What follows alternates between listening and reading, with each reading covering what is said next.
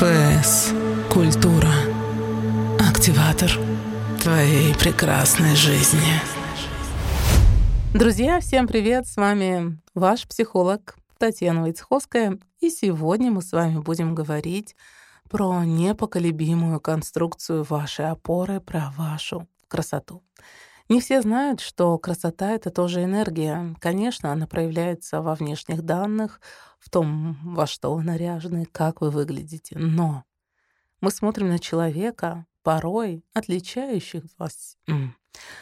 Но мы смотрим на человека, порой, который отличается от общих показателей красоты. Но он нам кажется невероятно красивым, и мы готовы его рассматривать долгое-долгое время у этого человека энергия красоты.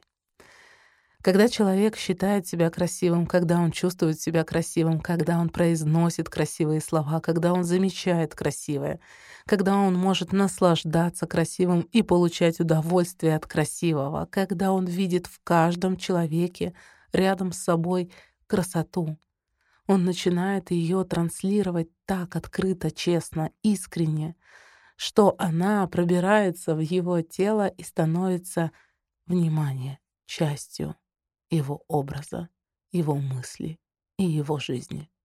Красота — это такая надежная конструкция вашей опоры. Потому что мы в своей жизни опираемся много на что, и хотелось бы, чтобы это было и уважение, и самоценность, но важный пункт — обращать внимание на красоту.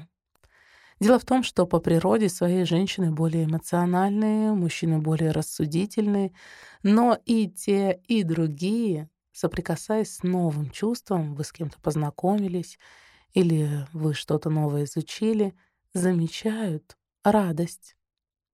Всегда идут приятные эмоции, и мужчина и женщина вдруг друге могут увидеть красоту.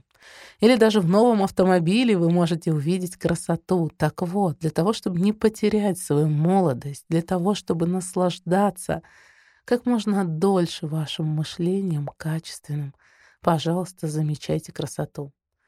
Говорите мне красиво. Это красиво.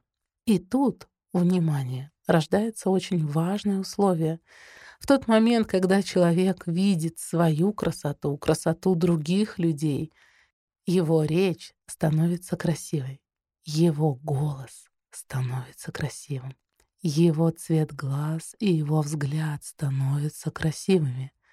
И, конечно, вы эту красоту можете очень легко транслировать в отношении других людей. Вы с легкостью начинаете говорить комплименты, даже, внимание, незнакомым людям. Недавно у меня была очень приятная ситуация. Ко мне подошла женщина и сказала, «Вау, какая у вас красивая машина». Мне было приятно, потому что эта машина принадлежит мне. Это мой выбор, и я каждый день на ней передвигаюсь. Соответственно, комплимент, сказанный совершенно со мной незнакомым человеком, продолжает жить. Представьте, во мне, а теперь еще и вас — если вы видите красивого человека, который делает красивые вещи, у которого красивый голос, и вы с этим человеком не знакомы, пожалуйста, делайте комплименты.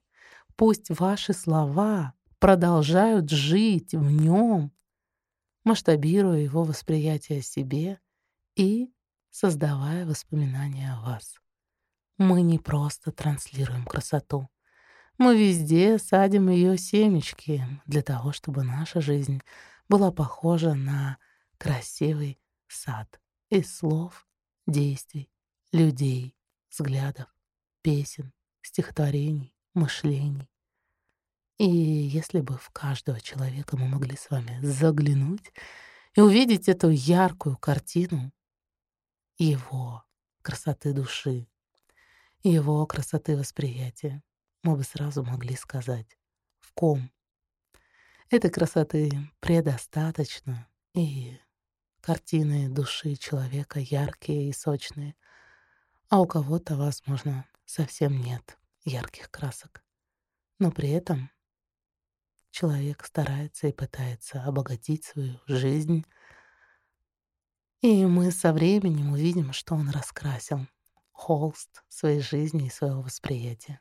Будьте красивыми, говорите красиво, относитесь к жизни красиво и создавайте свою жизнь красивой. Ваш любимый вейцехолог. До встречи в следующем подкасте.